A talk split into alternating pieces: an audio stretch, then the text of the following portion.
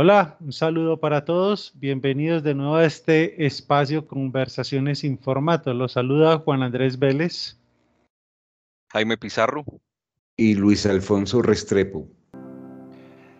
Siguiendo con los temas que hemos venido tratando y hemos venido profundizando, hoy queremos proponer algo en relación a a la agitación. Yo creo que sería la agitación en función de la cual nosotros pensamos que de alguna manera el estar eh, haciendo muchas cosas al mismo tiempo o, estar en un ritmo de multitareas nos permiten tener una buena gestión del tiempo. Incluso nos permiten ser más eficientes que en otros espacios que normalmente hemos podido estar desarrollando. Eh, hoy en día quizás en una jornada de trabajo de, ocho horas, eh, estamos pendientes de que entre una, mm, una notificación de un correo electrónico, entre una notificación de un WhatsApp, entre una notificación cualquiera. Y esto ha hecho que de alguna manera nos hayamos ido acostumbrando a que las cosas tenían que estar cada vez más rápido que debíamos darle una respuesta a la inmediatez o una actitud hacia la inmediatez en función de nuestro día a día.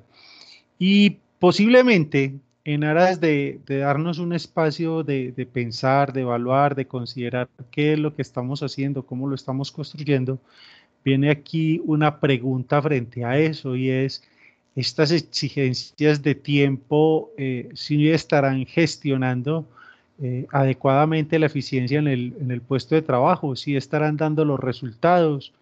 Es necesario, eh, como lo decíamos en algún momento en función del planteamiento de Carl Honoré, eh, darnos un tiempo para pensar y evaluar lo que estamos haciendo sin llegar a pensar que tendríamos que llegar a parar del todo. Yo creo que de alguna forma es darle tiempo al tiempo, como dicen por ahí. Ese es el tema planteado, entonces eh, vamos a conversar sin formato sobre eso y a ver qué tendríamos para decir al respecto. Jaime, Luis, adelante.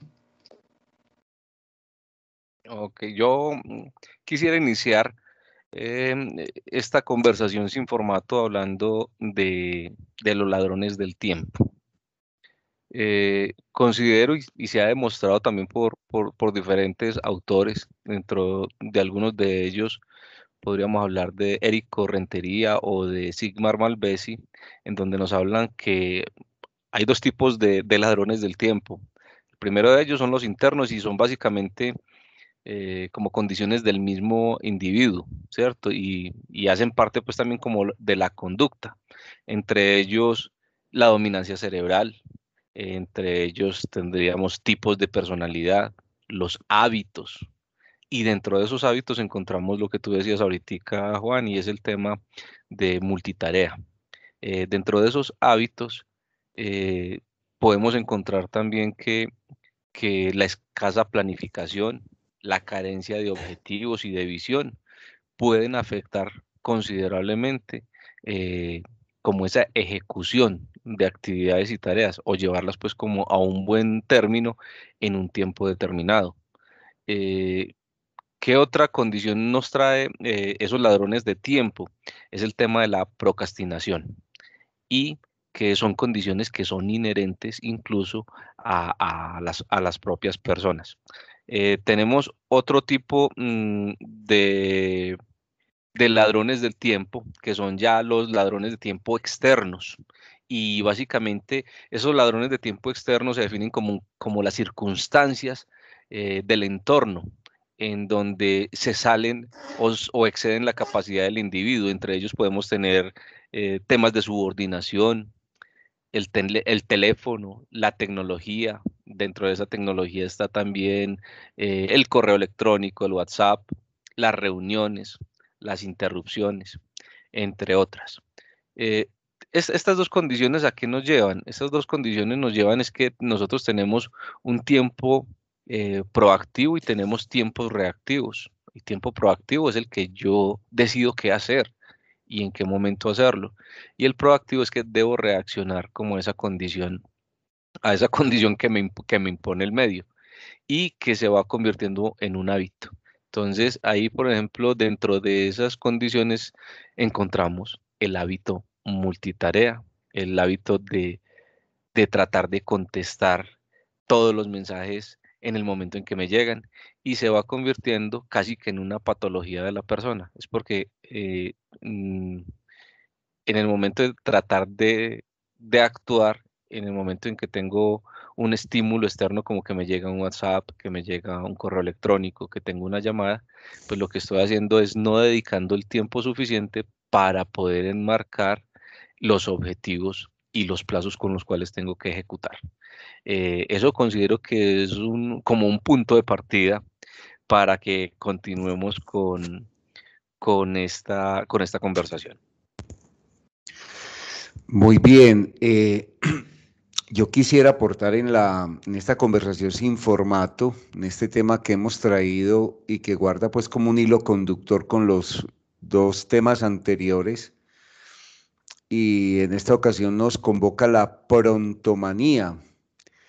Mm, me voy a traer un poquitico, tal vez no sé si esto encuadre en lo que llaman hoy en día pensar por fuera de la caja, pensar por fuera del cajón, y lo digo eh, con todo el respeto por, los profesionales del comportamiento humano, por los psicólogos, eh, que sabemos que escuchan pues nuestro programa, sobre todo los psicólogos organizacionales, pues por supuesto psicólogos clínicos, pero también los psicólogos dedicados a la gestión humana, al estudio del comportamiento humano, en los términos de Stephen Robbins, con todo el comportamiento organizacional. Eh, y se me ocurre proponer, en gracia de discusión, Juan y Jaime, eh, que podríamos eh, asimilar esto de la prontomanía a una especie de TOC, a una especie de trastorno obsesivo compulsivo, trastorno obsesivo compulsivo.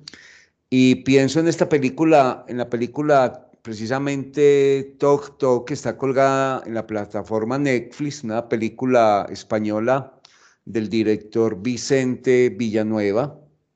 Eh, con un reparto bien interesante, entre ellos un actor que me gusta mucho que es Oscar Martínez, que ha protagonizado varias películas. Y leyendo un poquitico eh, acerca de lo que es el trastorno obsesivo compulsivo, eh, se diferencia la obsesión de la compulsión como que la obsesión es ese miedo a el miedo a algo, es el, es el el tener recurrentemente el miedo a algo o a alguien, a alguna idea, alguna, eh, a un futuro no deseado, a lo que equivaldría a hablar de una distopía, mm, como la antítesis de la utopía, que, mientras que la utopía vendría a ser un, un futuro deseado, un futuro anhelable, un futuro esperable, si se quiere, un paraíso, un Edén la distopía es un futuro no deseable, un futuro eh, rechazable. Eh, entonces, pareciera ser que, el, el, trastorno obsesivo compulsivo trae estos dos componentes. La obsesión como ese, ese miedo que se genera hacia, hacia algo o hacia alguien, y ese miedo genera en la persona que lo padece una compulsión o unas compulsiones. Y la compulsión lo, que busca es ejecutar una serie de rituales, una serie de actos repetitivos, precisamente para tratar de superar o de manejar o de controlar esa, esa obsesión, ese miedo. Me explico. Mm, en la película Tok Tok de, Netflix del director Vicente Villanueva. Ahí se encuentra, por ejemplo, eh, el caso del, del trastorno obsesivo compulsivo de verificación. La paciente que sale varias veces, muchas veces de su casa y se devuelve todo el tiempo para cerciorarse, para verificar que la puerta se hubiera quedado cerrada, que las ventanas hubieran quedado correctamente cerradas, que la cuchilla del gas, la estufa, la estufa del gas no hubiera quedado encendida, etcétera, etcétera. Y se devuelve muchas veces ante cualquier, eh, digamos, sospecha de que no hubiera verificado bien. Detrás de ese miedo, eh, por ejemplo, el que la estufa de gas quede bien apagada, pues estará un miedo racional o irracional a una explosión, por ejemplo, al interior de su casa y a una destrucción pues de, de, sus bienes. Y por lo tanto la repetición de esa verificación de devolverse una y otra vez pues hace que se trate de paliar o de controlar esa obsesión. El que se esté devolviendo una y otra vez para verificar que la puerta de la calle si hubiera quedado correctamente cerrada, pues encierra en sí mismo el temor a que se entren los ladrones y le hurten sus bienes, por ejemplo, o que la estén esperando a ella para hacerle daño. Por lo tanto, genera unas, unos rituales de compulsión que hace que se devuelva permanentemente. Encontramos la otra paciente que permanentemente se está lavando las manos es ese miedo eh, a los gérmenes, ese miedo a las bacterias, ese miedo a las enfermedades, eh, que hace que el ritual sea permanentemente ante la sospecha de cualquier em, contacto con alguna suciedad o con algo que le pueda contaminar, genera rituales eh, o compulsivos de limpieza, de estarse lavando permanentemente las manos. Yo no sé, Juan y Jaime, si tal vez estoy diciendo una barbaridad y, ofrezco disculpas a, los psicólogos. Yo no soy psicólogo, yo soy abogado, pero de alguna manera mm, sí muy inquieto con el estudio del comportamiento humano y del comportamiento organizacional. Entonces yo no sé si la prontomanía podría eventualmente clasificarse y tipificarse, si se quiere, como una especie de también de trastorno obsesivo compulsivo organizacional. Vamos a ver de esta manera. Voy a intentar una, una analogía. Podríamos decir que entonces el, estar revisando permanentemente el WhatsApp ante todas las notificaciones que nos llegan, por ejemplo, eh, cuando estamos en la oficina o peor, cuando estamos por fuera de la oficina, y permanentemente nos están llegando notificaciones visuales o sonoras que indican, por ejemplo, que nuestro jefe nos está escribiendo eh, o que un compañero de trabajo nos está escribiendo, un cliente nos está escribiendo, un proveedor nos está escribiendo. Digamos que entonces nos vemos mm, compelidos, constreñidos a revisar el WhatsApp permanentemente. ¿Qué tal proponer en gracia de discusión que eh, podría ser algo obsesivo compulsivo de esta manera. ¿Habría un miedo latente en, en estas carreras organizacionales vertiginosas que estamos viviendo? Y es el miedo, es la obsesión, por ejemplo, a quedarnos sin empleo, la obsesión a quedarnos sin trabajo, la obsesión a perder el cliente, la obsesión a perder la cuenta que estamos llevando y eso hace que generemos entonces unas acciones repetitivas, compulsivas, precisamente para, eh, de alguna manera, tratar de controlar ese, ese miedo a perder el trabajo, ese miedo a perder la estabilidad laboral y todo lo que conlleva. Y termino esta primera intervención con esto. De alguna manera, el miedo está muy, está muy emparentado con la ansiedad. De hecho, el gran filósofo Eric Fromm dice que la ansiedad es hija del miedo, la ansiedad es hija del miedo. Allí donde hay ansiedad es porque hay un síntoma de miedo. Eh, entonces, ahorita Jaime, tú mencionabas la procrastinación y, hoy en día se ofrece eh, para contrarrestar la procrastinación, por ejemplo, las técnicas del mindfulness, esa atención plena, esa atención total a lo que estamos haciendo y, pero entonces reñiría con eso, eh, eh, el, tener que estar, y Juan introducía esta conversación sin formato con esa tendencia que nos lleva a hacer multitareas, a hacer multipropósitos si se quiere. Entonces dejo ahí sobre la conversación y perdón por la extensión, eh, si pudiese considerarse este fenómeno de la prontomanía como una expresión eh, de lo que venimos reflexionando desde nuestra primera conversación sin formato y si pudiéramos de alguna manera proponerla como una patología, entre comillas, más, una patología organizacional. No sé, Jaime, tú desde que, eres desde, tu maestría en, psicología organizacional, ¿qué luces nos podrías dar si pudiéramos aventurarnos a proponerla como una patología eh, del individuo ubicado en las organizaciones?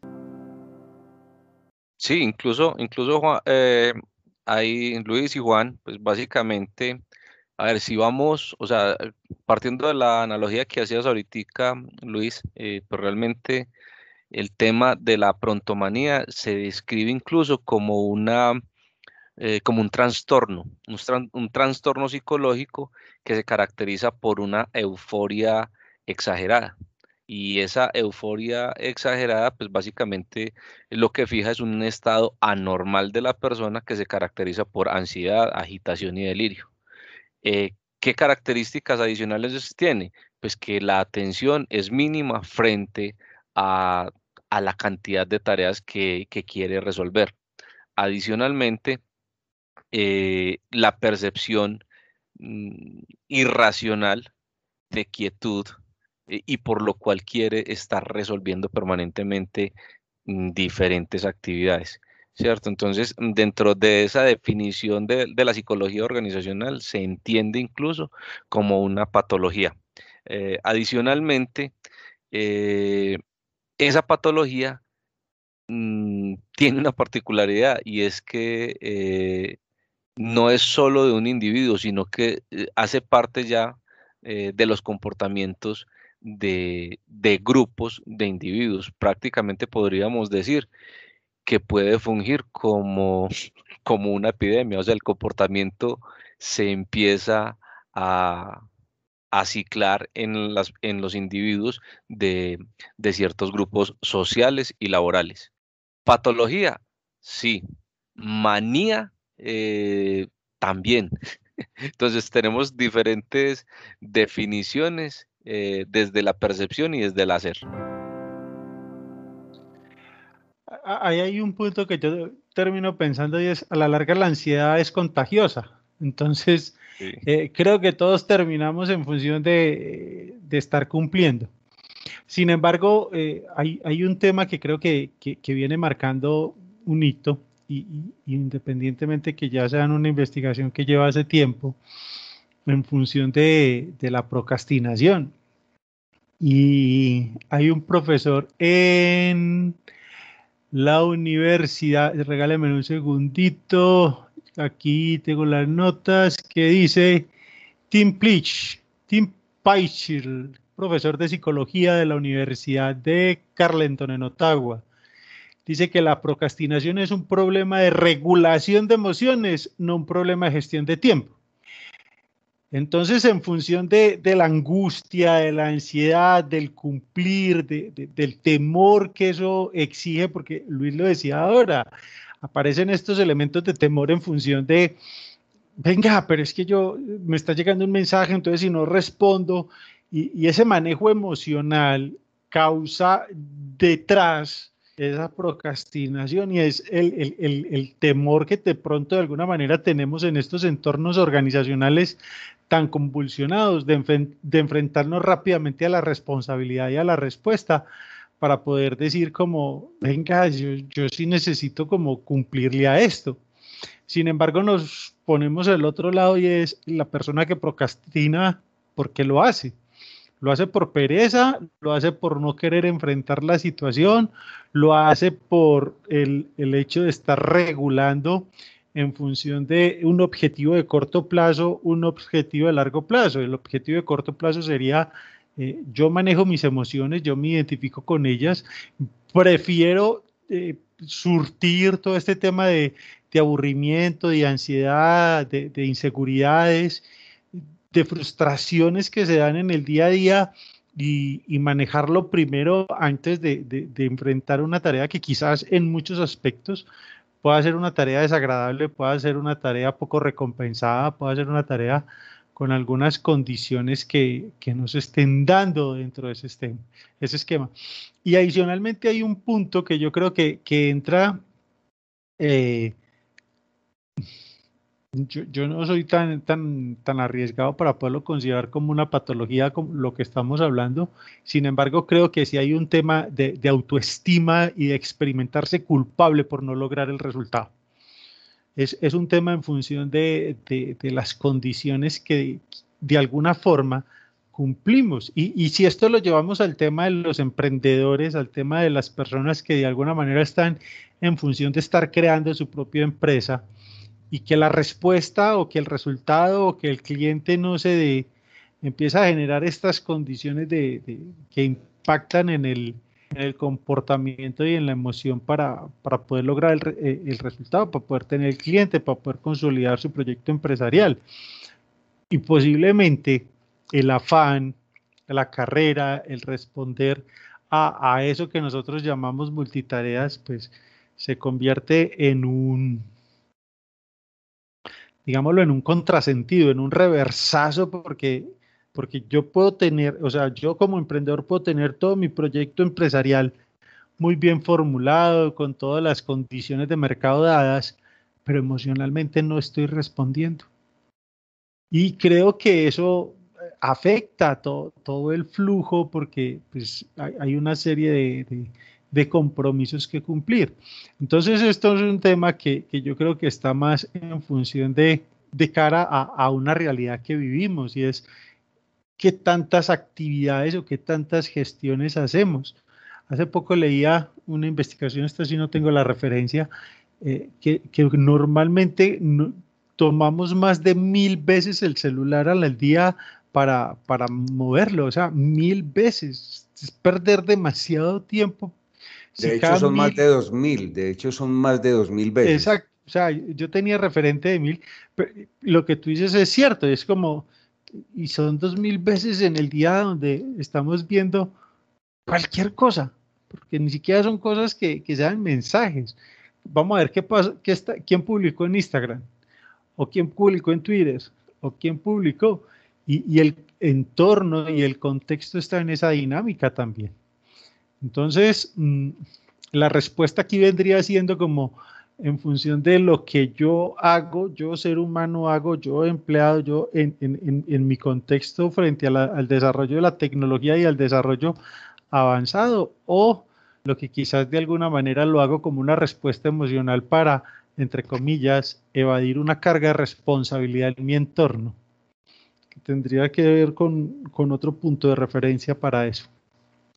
Eh, de acuerdo, Juan. Yo ahí me, reconozco, pues, digamos, el atrevimiento de, pues, obviamente no soy profesional de, mm, de la salud, ni mucho menos, pues, como para hablar de, patología, pero de alguna manera me voy a, me voy a aprovechar de, de, del nombre de, nuestro programa, si se quiere, de nuestro podcast eh, de conversaciones sin formato, pues, como para permitirme, con todo respeto, la licencia pues de acuñar esta expresión, traída un poquitico pues de, otro escenario o de otra disciplina del conocimiento.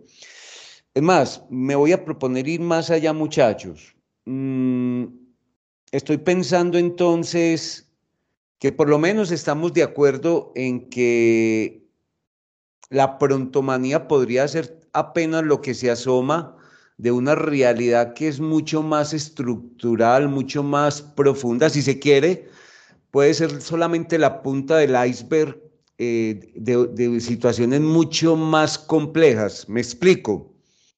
Estoy recordando al profesor que mencionaba ahorita, al profesor Stephen Robbins, eh, del comportamiento organizacional, cuando nos explica la diferencia entre organizaciones formales y organizaciones informales. Como cuando en una empresa, en una corporación, en una organización precisamente no se gestiona inteligentemente la cultura, toda la intencionalidad comportamental de, de los individuos que trabajan en ella y para ella y con ella, eso puede generar toda una dispersión, una entropía organizacional que por supuesto genera también mm, divisiones y fragmentaciones eh, que de alguna manera van a afectar y van a generar tal vez más miedos, más ansiedades, haciendo que las personas eh, en un ambiente como en el que estamos de,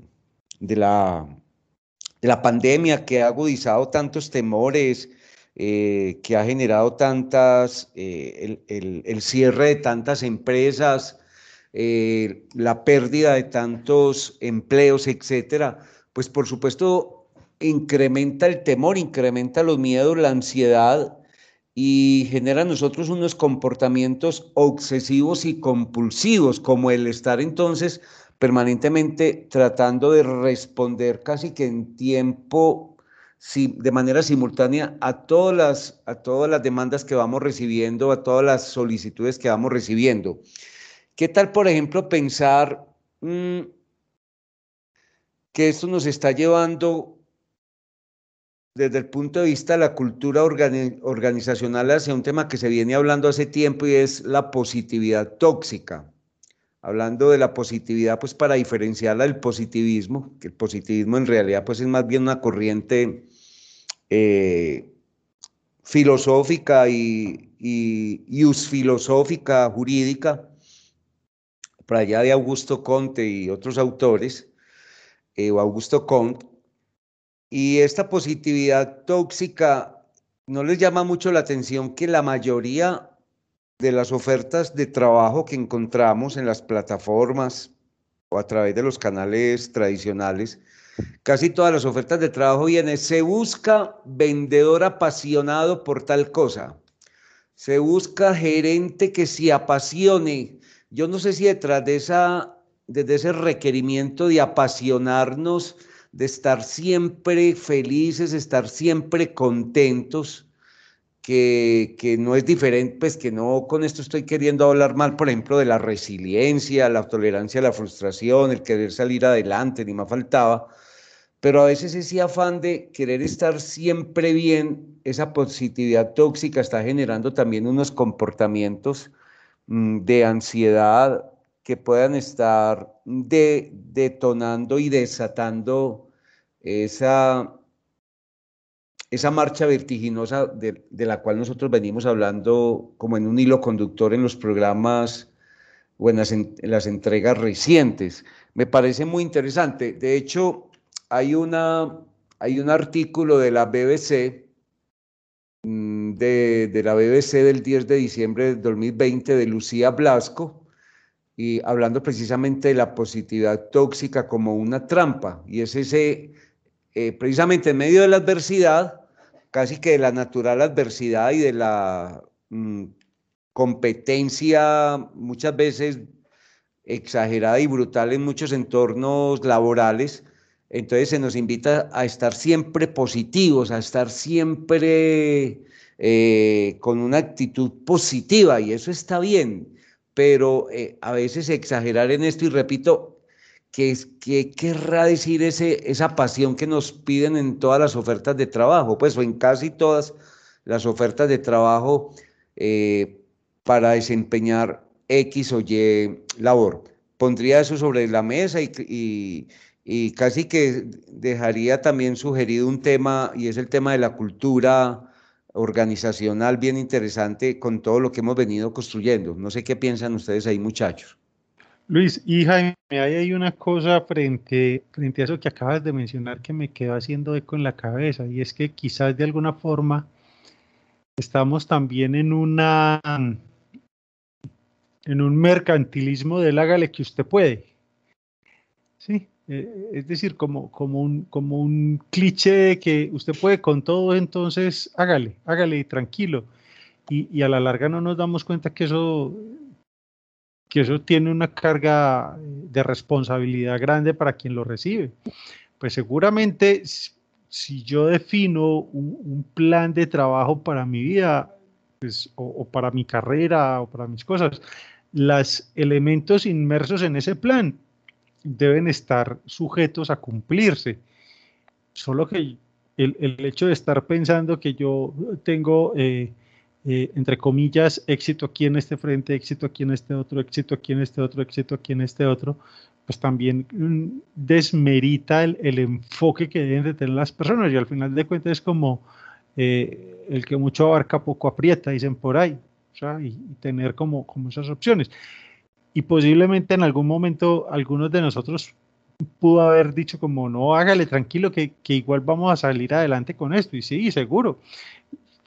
Teniendo en cuenta que estoy hablando más que todo en términos de metas empresariales que, cualquier otra cosa, porque viene a lo que tú dices de la pasión. ¿Cómo me mide la pasión? O sea, eh, un pasionómetro, ¿qué, qué, ¿qué niveles tiene el apasionómetro? Sí, yo soy muy apasionado para esto, eh, pero, pero, pero también soy un ser humano que, que en mis factores emocionales puede estar causando cualquier tipo de, de, una respuesta que no sea precisamente un reflejo de la pasión. Juan, qué pena, Jaime, qué pena una cosita cortica, es que ahí, ahí me hiciste caer en cuenta una cosa, Juan, y discúlpame, Jaime, que te interrumpí. Eh, Juan y Jaime, ¿qué tal si, es que yo no sé, eh, bueno, yo creo que a todos, nos, todos tenemos claridad frente a pasión, sí, pasión es uno eh, querer lo que hace, estar uno enamorado de lo que hace, disfrutar lo que hace, de acuerdo. Pero a veces no será un eufemismo o una realidad disfrazada de pasión, de tal manera que te están pidiendo que, que eh, soportes, que aguantes, que recibas todo eh, con el fin de no perder tu trabajo. Y pues digamos que en los índices, índices de desempleo de nuestros países, Mm, repito, agudizado por, este, por esta coyuntura de la pandemia, la emergencia sanitaria, pues hombre, eso hace que entonces las personas sí, en una entrevista de trabajo, se, se presenten como personas apasionadas, enamoradas de lo que, de, lo, de aquello a lo que están mm, queriendo aplicar, aquel trabajo, aquel oficio, aquel cargo, aquel perfil, y, pero en realidad cuando ya se está en el desempeño, en el ejercicio cotidiano de las funciones, ¿no será acaso que la procrastinación es una manera de evadir aquello a lo que nos pedían pasión, que en realidad es aguante y sencillamente vamos haciendo tareitas que no tendríamos que hacer, pero que nos van generando como un pañito, un paliativo para eludir y para evitar, para evadir eh, aquella tarea para la cual nos pedían, entre comillas, esa pasión. Dale, Jaime. Ahí, ahí también me parece relevante y es cuál es la declaración, pues a nivel organizacional y específicamente de las organizaciones de qué es lo que para ellos es pasión. ¿sí? Porque eh, e, e, esos temas eh, eh, es importante declararlos, lo que significa para la organización, para saber y cotejarlo con lo que entiende o percibe quien está ejecutando. Porque ahí, ahí puede, no estarse hablando como del mismo tema. Y les, voy, a, les voy a poner un ejemplo. Nosotros, y hablo de nosotros, los, humanos o las, organizaciones, estábamos acostumbrados a esperar. Eh, antes de, este crecimiento vertiginoso de la tecnología, nuestro día a día estaba, eh, estaba siendo ejecutado en, partiendo de saber esperar, ¿cierto? Y eso generaba pasión, claro que sí, por la, por la, por esperar a disfrutar de lo que debería llegar en un tiempo determinado. Pregunta es, si hoy con el afán de poder encajar en ese movimiento vertiginoso de, la inmediatez, de la información, de tener todo ya, es posible que con, con, o sea, con esa forma de vivir, la pasión cambie considerablemente, tanto para las organizaciones como para las personas. Y ahí podríamos nosotros eh, también hablar de, de que las prioridades son alteradas, ¿cierto? Tanto para el trabajo como para la persona, como para el vivir. Y, e, y, es, y esas prioridades alteradas puede ser una interpretación de esa pasión, como tú lo decías ahorita, Luis, de pronto es esa pasión, yo la puedo interpretar a amaño y alterar las prioridades, tanto organizacionales como personales. Sí, es que a veces pareciera y pareciera como que la, el, el aceptar un cargo para el cual me exigen pasión por lo que voy a hacer es como si de manera soterrada, de manera subrepticia, eh, yo estuviera concediendo una patente de corso, estuviera dando un consentimiento para que entonces mm, cuenten conmigo a toda hora y para las que sea y para ponerme la camiseta y, pero ¿y dónde está eh, dónde están aquellos otros componentes de mi vida integral que a la larga para una para un empleador y para una organización inteligente para aquellas organizaciones certificadas por ejemplo con el Great Place to Work que buscan la, la, la, salud integral de sus trabajadores y por ende el clima laboral, del clima organizacional. ¿No será que eh, eh, con todo esto de la prontomanía, lo vertiginoso, la competitividad, el temor de no perder el trabajo, el temor de no perder aquella importante cuenta, de no, de no perder el cliente, de no perder la oportunidad, etcétera, estamos cayendo en todo esto. Dale, Jaime. Y, ahí con lo que tú estás diciendo, yo, yo, haría una pregunta. Con todos esos miedos a perder, ¿no será que nosotros nos hemos perdido como seres humanos?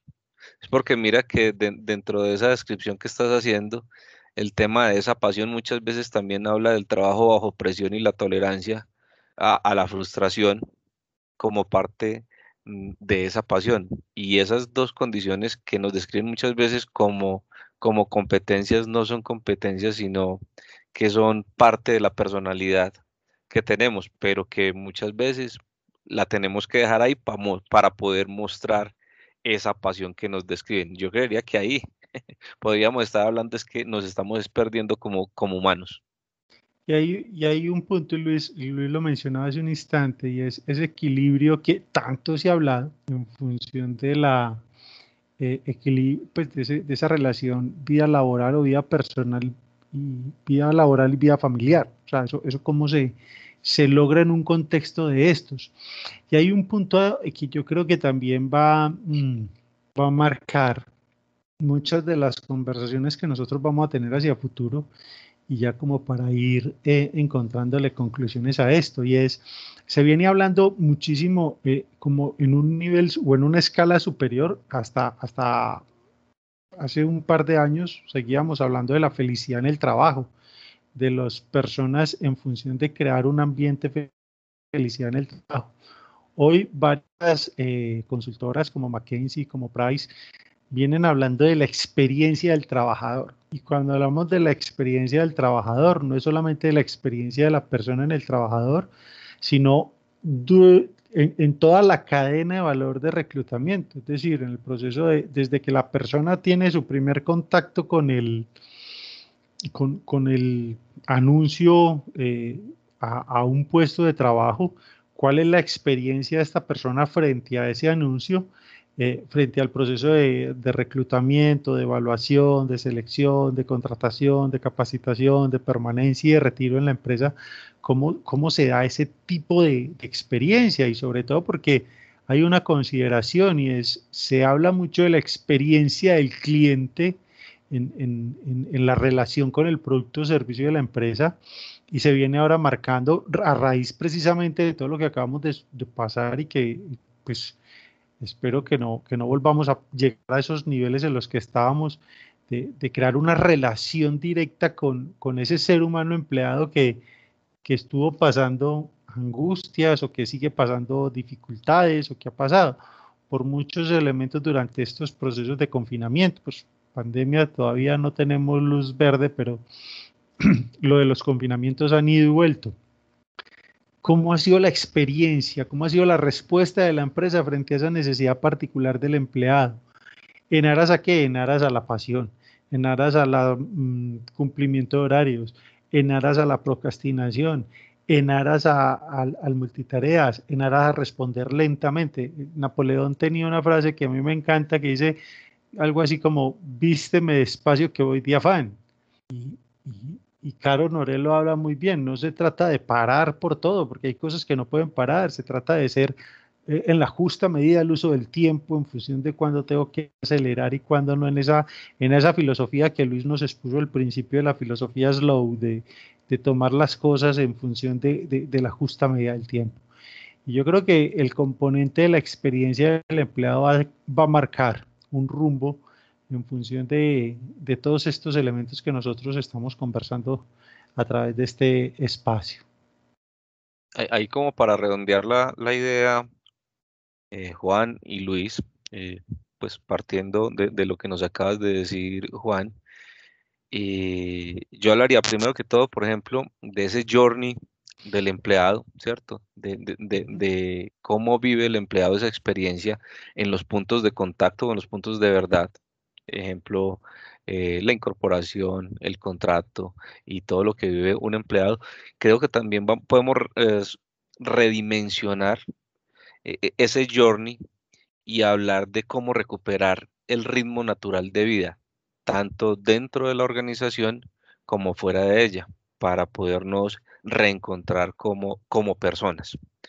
Yo diría y, y traería aquí como cinco punticos para, para ir redondeando y ir terminando esta intervención y yo hablaría, por ejemplo, de la capacidad de redimensionar, de parar, dimensionar lo que estoy haciendo. El segundo sería cómo priorizar, aprender a, saber qué es lo importante, qué es lo urgente, pero para eso necesito parar. ¿Cierto? Y eso, me lo, y eso lo voy a ir percibiendo en ese journey o en ese viaje. Lo otro es entregables y compromisos, validar qué se espera y qué puedo hacer. Eh, también es poner límites, decir que no en el momento en, en, que debo decir que no. Y por último, también diría yo que es importante la desconexión. Y esa desconexión entendiéndose como que cada momento y en cada lugar yo debo tener un rol. Una cosa es que yo esté laborando en mi jornada laboral y otra es que en mi espacio, en mi tiempo siga laborando. Creo que ahí esa condición de desconexión es relevante también porque por mucho que trabajemos, siempre van a haber cosas que hacer. Entonces yo creo que ahí, en esa desconexión, es hacer gala de esa jornada en la cual debo ejecutar mm, mi quehacer. Esos eran como cinco punticos que quería comentar ahí para rematar la idea. Yo creo que de pronto Juan y Jaime, sé que tenemos pendiente un programa especial para empezar a tener invitados muy interesantes en, nuestras conversaciones sin formato, pero quisiera dejar sugerido como en puntos suspensivos, porque es que todos estos temas nos va llevando mm, definitivamente a la construcción de una cultura organizacional que definitivamente parte de, de, considerar una cantidad de aspectos estructurales. Por ejemplo, ahí cuando siempre he sido un convencido, sin ser experto pues en temas de cultura, pero para uno poder comprender eh, la cultura organizacional, mm, creo que muy poco o nada sirve el concepto tradicional de cultura que nos da la misma etimología de la palabra, ¿cierto? Esa cultura del, verbo coler en latín que significa cultivar, que mm, remite a, la idea o a la concepción de un hombre o una mujer culta, es decir, cultivada, ilustrada, como con un saber ilustrado, con un saber renacentista, con un saber enciclopédico, con una persona muy informada, o con una comunidad muy culta o un país muy culto o una organización muy culta. Eh, y ahí me gusta mucho más la, definición que dio la UNESCO, eh, aquella, aquel organismo de Naciones Unidas, pues encargado precisamente de la promoción de la cultura, de las políticas culturales, la UNESCO por allá en la década de los años 80, eh, por supuesto pues del siglo XX, ofreció una definición de, cultura y, sobre todo de políticas culturales como la sumatoria de una cantidad de eh, elementos constitutivos precisamente de la cultura de un pueblo, de una nación, de, un lugar, eh, de un grupo de personas. Y ahí cabe literalmente todo, ahí sí hay un verdadero criterio de inclusión. ¿Y qué tal, y qué tal pensar para una futura conversación sin formato o futuras conversaciones sin formato en que precisamente el ritmo vertiginoso o lento, la positividad tóxica o, el evitarla y más bien porque al parecer la contraindicación que podría... Mm, servir como, como contención a la positividad tóxica es entender que está bien estar mal. Así lo dicen algunos autores. Está bien, está bien estar mal. No, sé si se dan cuenta que a veces nosotros podemos conocer personas o nosotros mismos ser personas como que si nos si experimentáramos un sentimiento de culpa si en la oficina, sobre todo en el entorno laboral, nuestro jefe, un compañero, un cliente, nos pregunta cómo estás y nosotros respondiéramos mal. Nos enseñamos a decir bien, aunque por, aunque por dentro vaya la procesión, como se dice en, la frase popular. Entonces, eh, y si a eso le añadimos, repito, todo este tema mm, atravesado por la pandemia, si a eso le añadimos la eh, nula o deficiente gestión de, liderazgos, que no hay una gestión del tiempo, de las tareas, no hay una verdadera especialización del trabajo, estaríamos en una situación que en realidad va a seguir afectando la salud mental del individuo y de las organizaciones en esta prontomanía. Yo creo que sigue, seguimos eh, con, el mismo hilo conductor, nos va dando más forma o nos va dando un contexto a este, a este propósito que venimos creando para crear reflexiones, valga la redundancia, para establecer estos puntos sobre los cuales debemos eh, hacer pares y, evaluar qué es lo que nos está sucediendo. Luis lo acaba de decir, está bien estar mal, y dentro de ese elemento particular, el, darnos cuenta que responder ante las preguntas eh, que nos hacen que estamos mal no nos quita ni nos desmerita absolutamente nada, sino que antes nos da, creo yo, un criterio como seres humanos para poder validar nuestra condición y nuestra relación para, para poder crear nuevas posibilidades. Cerremos rápidamente. Dos o tres ideitas rápidas para poder ir concluyendo nuestro espacio y despedir a nuestros oyentes hasta un próximo encuentro. Eh, ok, vamos, yo querría decir ahí es que eh, no existe nada realmente tan inmediato. Eh, y si no existe nada realmente tan inmediato, creo que el aprender a priorizar y a tener una pausa en qué es lo importante y lo urgente, nos daría una forma de actuar eh, mucho más eficiente y centrada en, en, objetivos y metas que se pueden trazar y se pueden cumplir. De acuerdo.